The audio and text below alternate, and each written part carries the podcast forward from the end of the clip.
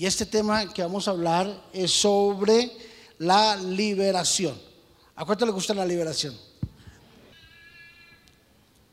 El propósito del mensaje de hoy es llevar a las personas a identificar y a romper con todo vínculo de maldición que tenga la persona en la actualidad. Hay un fundamento bíblico, ¿verdad? De que quiero que lo coloquemos y trabajemos sobre ese fundamento bíblico en esta mañana. Está en el libro de Gálatas capítulo 3, versículo 13. Gálatas capítulo 3, versículo 13 dice, Cristo nos redimió de la maldición de la ley hecha por nosotros. Maldición, por lo como está escrito, maldito todo aquel que es colgado en un madero. Maldito aquel que es colgado en un madero. Mira, la, liberación es, es uno de los temas que debemos de practicar nosotros como cristianos. La liberación es necesaria. Jesús permaneció colgado en la cruz del Calvario por muchas horas.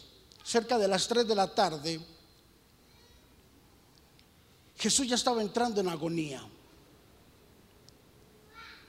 Y su sufrimiento era tan grande que ya no tenía fuerzas y la única forma de poder sostener su cuerpo era descolgándolo sobre el clavo que atravesaba sus pies de lado a lado. El sufrimiento se hacía más intenso aún todavía sobre las 3 de la tarde. La fiebre comenzó a subir en su cuerpo. Y en el momento en que sube la fiebre, es lo que los médicos hoy en día le llaman el síndrome del tétano. Jesús había sido picado por el tétano. Y la fiebre había subido a, su cuerpo. Jesús no tenía otra alternativa sino simplemente ponerse en las manos de Dios y poder llevar a cabo la inmensa tarea que tenía y poder decir, consumado es. Este cuadro de la crucifixión debe producir claramente en cada uno de nosotros para comprender de que Jesús murió con un propósito en la cruz. Que todos y cada uno de los sufrimientos y de los pasos hechos por Jesús tenían que producir una respuesta y un beneficio para nosotros aquí en la actualidad. En otras palabras, Jesús cuando estaba en la cruz estaba recibiendo y nosotros estábamos recibiendo un intercambio. Vamos, diga intercambio. Por eso la Biblia dice, se hizo pobre para que nosotros fuésemos ricos. Se hizo maldito para que nosotros fuésemos bendecidos. Jesús llevó todas las enfermedades en la cruz del Calvario para que nosotros fuéramos libres. Mira, ah, fueron 33 latigazos que le pegaron a Jesús. Médica y científicamente existen 33 enfermedades. De esas 33 enfermedades se derivan las otras. Pero cada latigazo fue una consumación de lo que Jesús tenía que hacer para sanar a la humanidad. Todo tiene un intercambio. Jesús llevó una corona de espinas en su cabeza. Y la Biblia dice de que una de las maldiciones que tuvo el hombre en el principio fue que espinos y cardos producirá la tierra. Y los espinos y los cardos significan enfermedad y pobreza. Jesús llevó la enfermedad y la pobreza en su cabeza para que nosotros fuésemos ricos y fuésemos sanos y bendecidos. Todo lo que existe tiene un intercambio.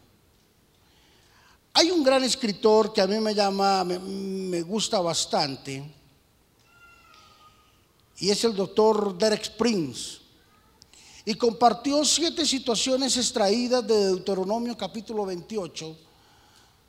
No vamos a predicar de esto, pero sí se las voy a nombrar siete principios extraídos de Deuteronomio 28 del doctor Derek Prince y dicen así. El primer principio fue una desintegración mental y emocional, perder el equilibrio mental ante la presión y perder el control. Son uno de los resultados del poder de las aflicciones de la presión mental. Enfermedades repetidas o crónicas, diabetes, hipertensión, cáncer, ah, asma, artritis y todas estas enfermedades. Tres, abortos involuntarios o problemas femeninos con relaciones con la procreación. Cinco, cuatro, desintegración del matrimonio y enemistades familiares. Cinco, insuficiencia y escasez económica constante en nuestras casas. Sexto, predisposición a los accidentes. Séptimo, historia de suicidios en la familia o muertes por causas no naturales. esas siete cosas, si usted las lee, están condensadas en Deuteronomio 28. Deuteronomio 28 habla sobre las bendiciones de la obediencia y habla sobre las maldiciones de la desobediencia. Y dentro de la desobediencia, ahí en esos siete puntos, dice que esas son una de las manifestaciones más grandes cuando una vida está en maldición. Ahora, pero ¿cuáles son las causas de la maldición? Alguien escribió la primera página del libro de nuestra vida y no nos pidieron permiso. Hay cosas que nosotros no tenemos la culpa de estarlas viviendo, pero sí tenemos la culpa de estar amañados con ella. A nosotros nadie nos pidió el permiso para colocarnos el nombre que tenemos, ¿verdad? De hecho, muchos tienen vergüenza de su nombre y les gusta que lo llamen por un segundo nombre, les gusta que lo llamen por un seudónimo, que lo llamen por un diminutivo. Porque nadie, nadie, nadie nos dijo, ¿te gusta que te llamen así? No. Nos llevaron ante un hombre y un hombre impartió un nombre y dijo, usted se va a llamar así, punto, se acabó. Entonces, de ahí es donde vemos muchos nombres raros. Nadie nos pidió permiso para nacer en la familia que nacimos. Todos hubiésemos querido haber nacido en una familia de sangre azul, pero no nacimos. Nacimos en una familia humilde y sencilla.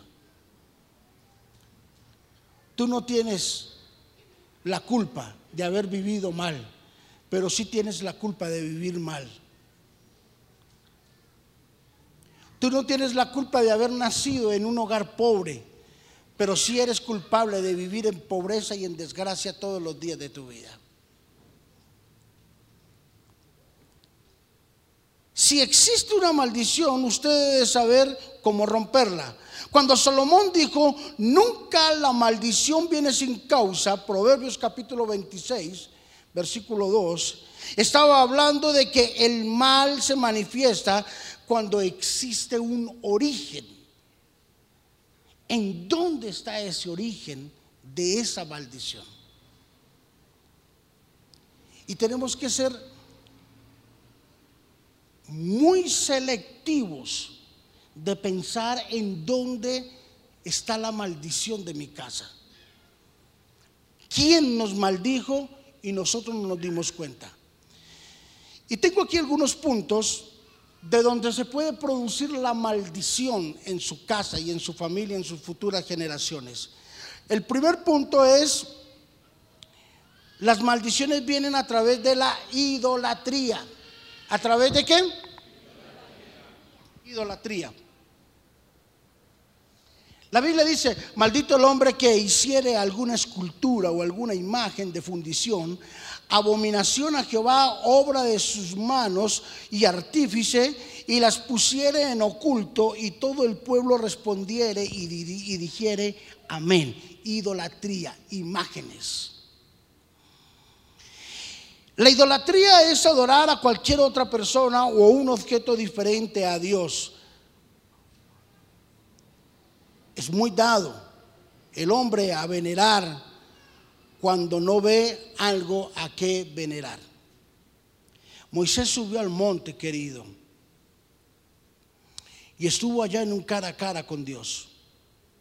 Y cuando bajó, este bendito pueblo había cogido todas las joyas, todo el oro, y había fundido y había hecho un becerro de oro. Y el pueblo se inclinaba a este becerro y lo adoraba. Cuando Moisés bajó y vio esto, se llenó y se enardeció, se llenó de ira y dice, y cogió ese becerro, lo molió y se lo dio a beber a ellos mismos con agua. Beban de su pecado, beban de su idolatría.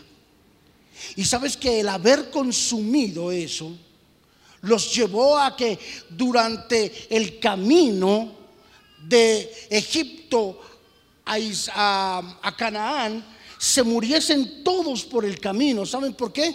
Porque la idolatría mata. ¿Qué hace la idolatría?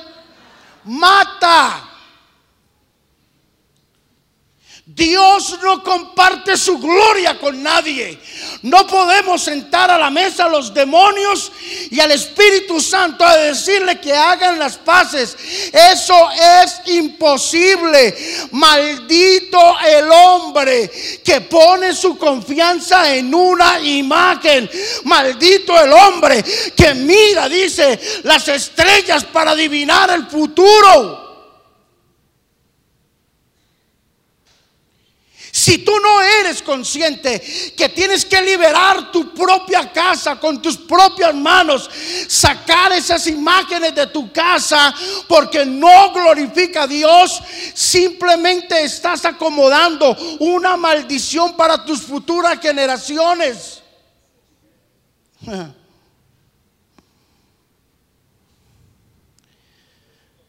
Dios es espíritu. Y los que le adoramos, le adoramos en espíritu. Dios no comparte su gloria. Escúchelo. Mire, váyase con esto en su cabeza para su casa. Dios no comparte su gloria.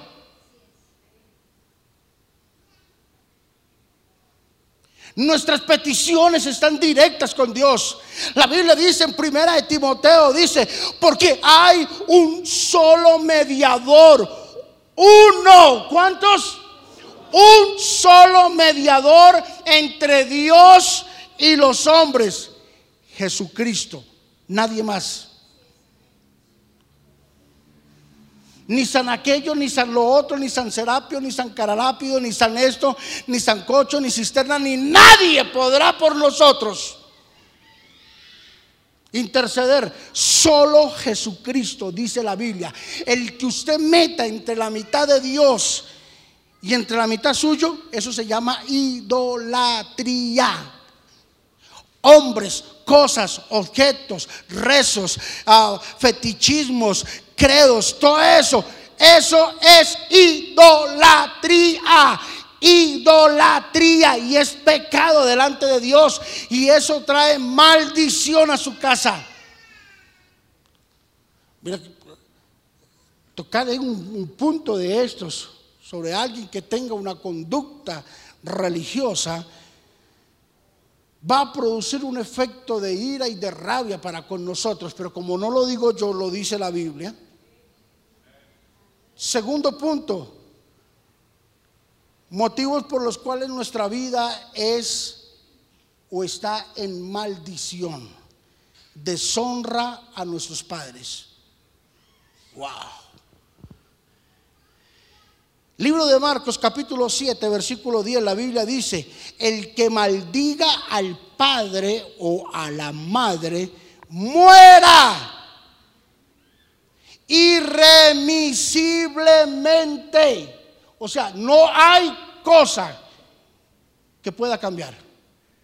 El que maldiga, ¿qué es maldecir? Decir mal. Contra sus padres, dice, debe de morir irremisiblemente. Ah, yo soy un poco inquieto cuando voy al, cementerio. Voy, yo creo que una vez al año porque no me gustan esas, esa clase de cosas. Pero cada vez que voy al cementerio, me gusta ver las fechas de nacimiento y las fechas en las que muere la persona. Y me atrevo a decir que un alto porcentaje de las tumbas son de muchachos que no pasan de 25 años.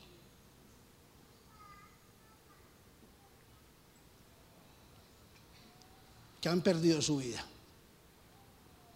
Y vaya y averigüe qué pasó. Lo mataron,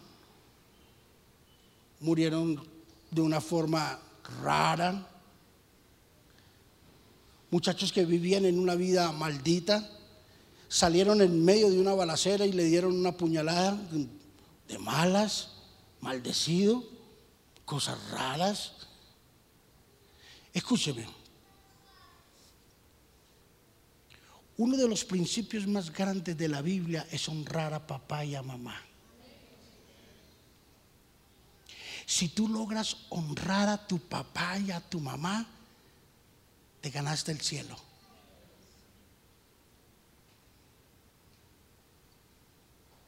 El problema es que cuando nuestros hijos crecen, los hijos están convencidos que los padres no necesitamos.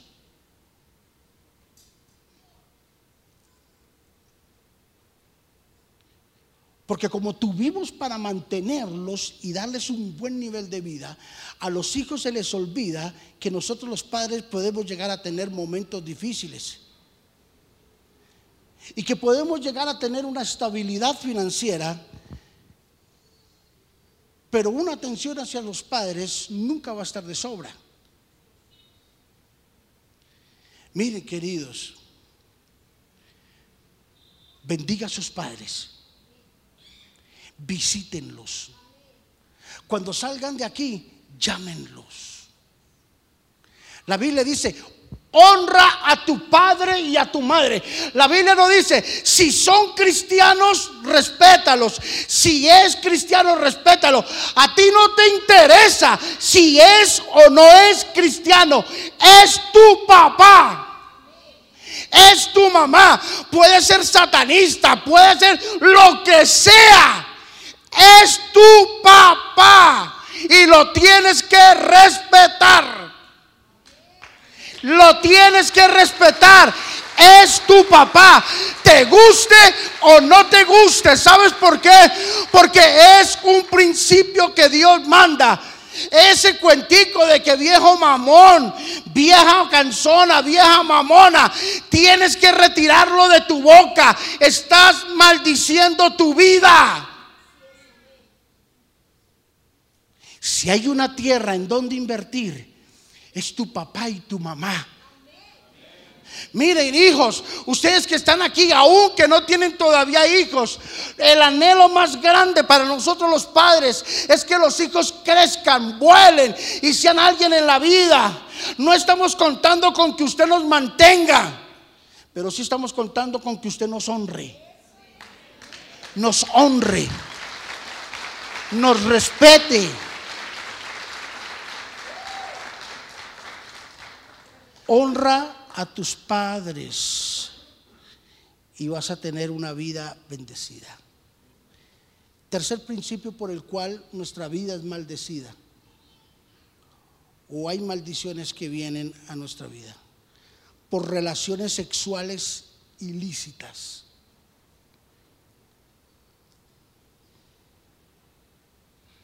Wow, eso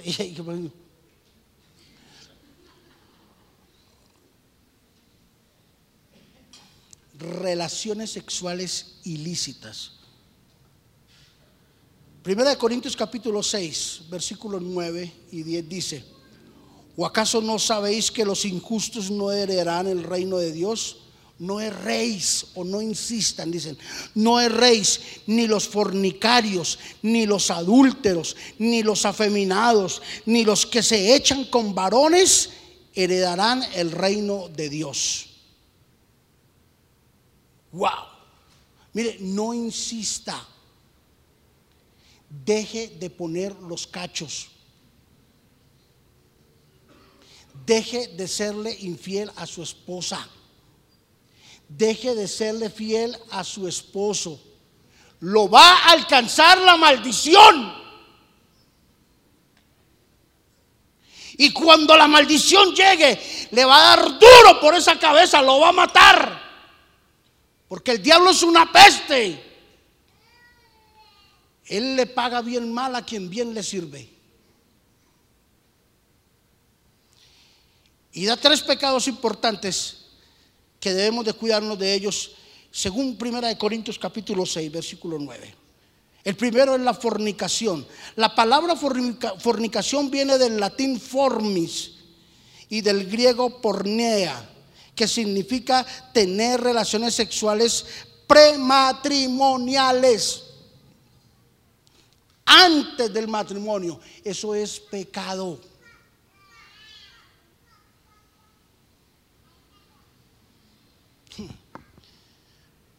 Hoy en día está de moda que el novio se quede en la casa de la novia, sin vergüenza el papá y la mamá que permiten eso.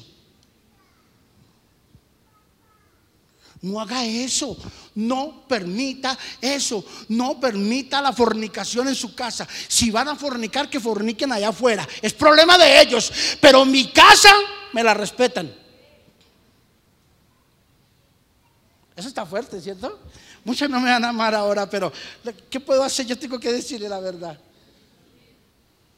Fornicación es pecado. Mamás que ya le están colocando dispositivos a sus hijas a los 14 y 15 años para que no queden embarazadas. En lugar de ponerle esas cosas, dele principios cristianos, enséñale cosas buenas y no las mande a fornicar. Wow, eso está fuerte.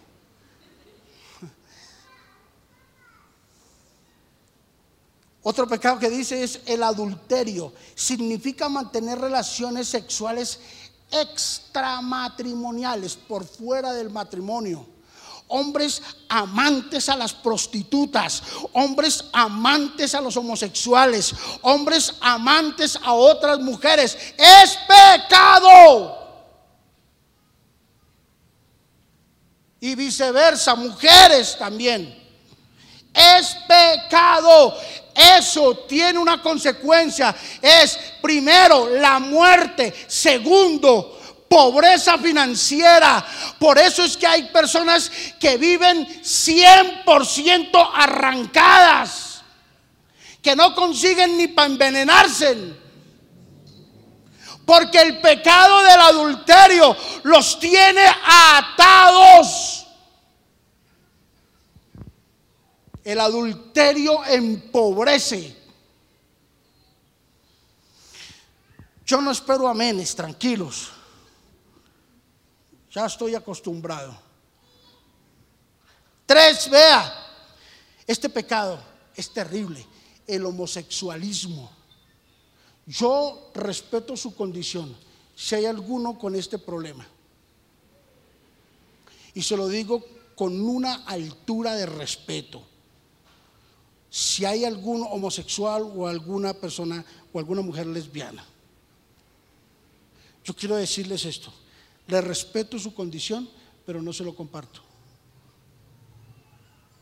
Dios ama al homosexual, pero aborrece el homosexualismo. Dios ama a la lesbiana, pero aborrece el lesbianismo. Aquí hay un lugar para usted si tiene una de estas prácticas, pero quiero decirle, usted debe de ser libre de esas prácticas. Y la Biblia dice, maldito el varón que se eche, no que se acuesta, que se echa con otro varón. Qué terrible. No me cabe en la cabeza a mí eso. Aunque es que nacen homosexuales, ¿cuál nacen? Se hacen.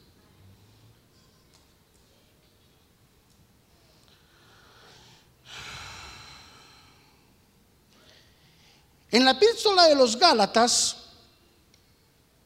no, perdón, me adelanté. ¿Cuál sigue? ¿Tercero? Cuarto. Otra forma de adquirir maldiciones a través de las obras de la carne. Porque en el libro de Gálatas, capítulo 5, versículo 17, la Biblia dice, porque el deseo de la carne es contra el espíritu y el espíritu es contra la carne y estos se oponen entre sí para que no hagáis lo que quisieras. Gálatas 5:17. En la epístola de los libros de los Gálatas, Pablo hace una lista de las obras de la carne. Primero, pecados morales, adulterio, fornicación, inmundicia y laxivia. Pecados religiosos, idolatría y hechicería. Pecados sociales, enemistades, pleitos, celos, iras, contiendas, disensiones, herejías, envidias, homicidios.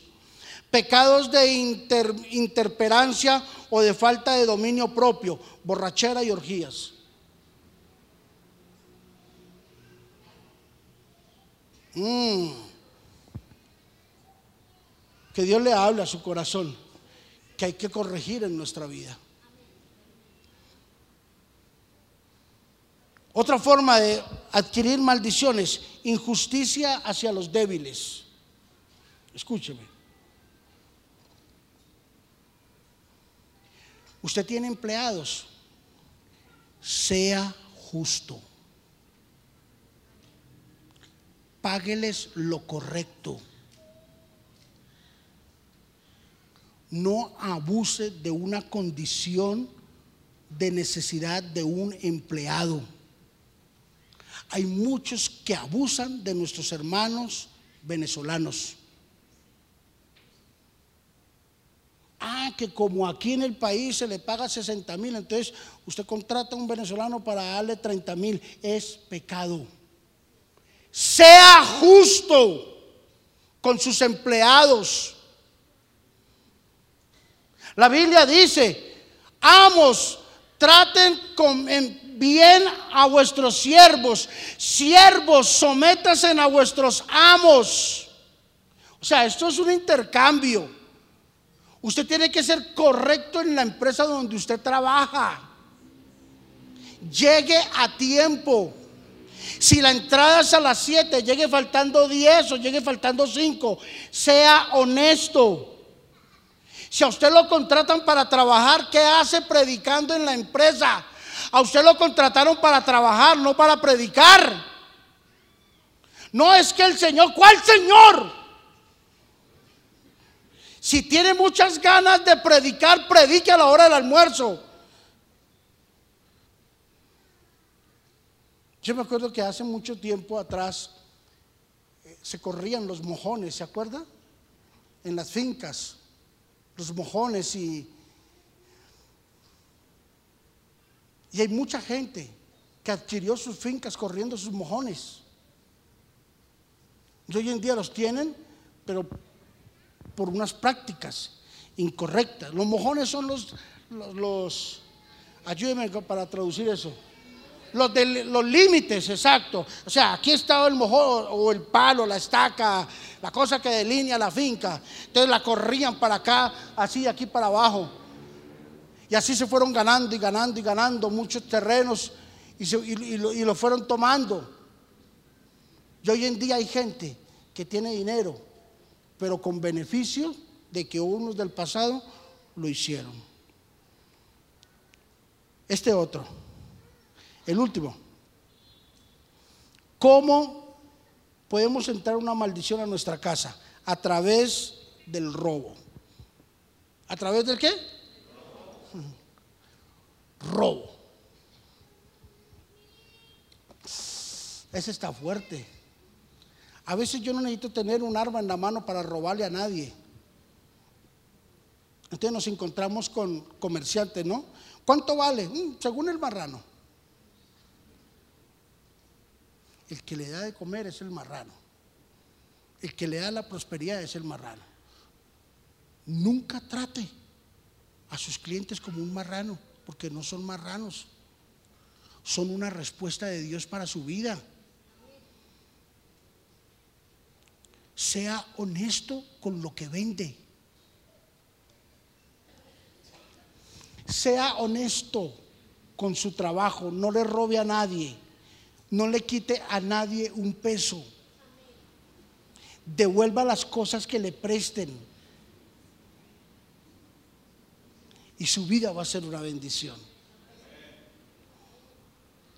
La Biblia dice en Éxodo capítulo 20, versículo 15, no hurtarás o no robarás.